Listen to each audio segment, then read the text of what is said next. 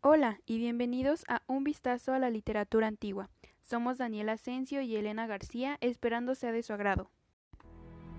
Para introducir el tema, es importante saber que La Casa de Bernarda Alba es una de las obras cumbre de la literatura de Federico García Lorca.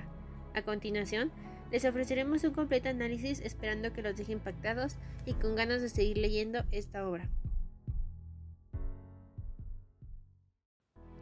Es una obra teatral que relata la situación de las mujeres en España a principios del siglo XX, una obra que se engloba dentro del género del costumbrismo y que muestra un drama protagonizado por Bernarda Alba y sus hijas.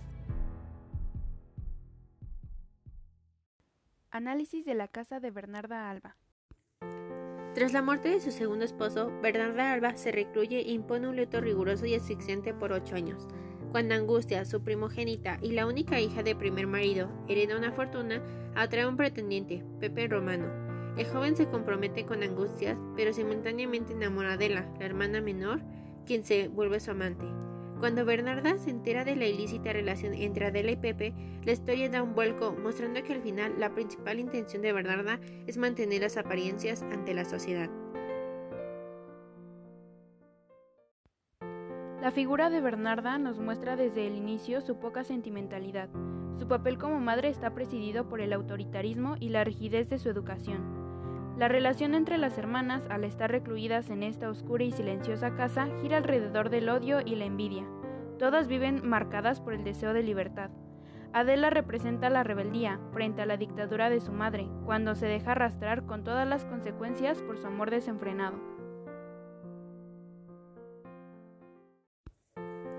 Esta sociedad está dominada por hombres y su influencia hacia las mujeres.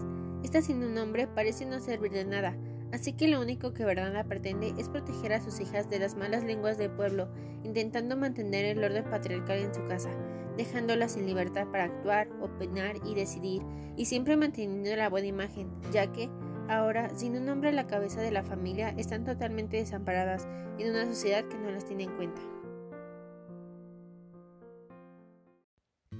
Es una obra trágica, inquietante, que te deja sin aliento en más de una ocasión y de la cual no puedes apartar la vista porque no quieres dejar de leer.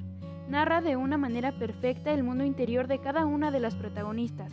Las escenas te trasladan a un mundo en el que la libertad era un deseo que conducía a la condena y su final te deja la sangre helada. Al explicar la situación de ideologías políticas con mujeres, podemos reflexionar por los ideales machistas que siguen existiendo y a su vez son impulsados por las mismas mujeres. El hecho del encierro habla de la falta de permisos para realizar distintas actividades. Todavía encontramos casos en que la misma familia no da la misma libertad a mujeres y hombres.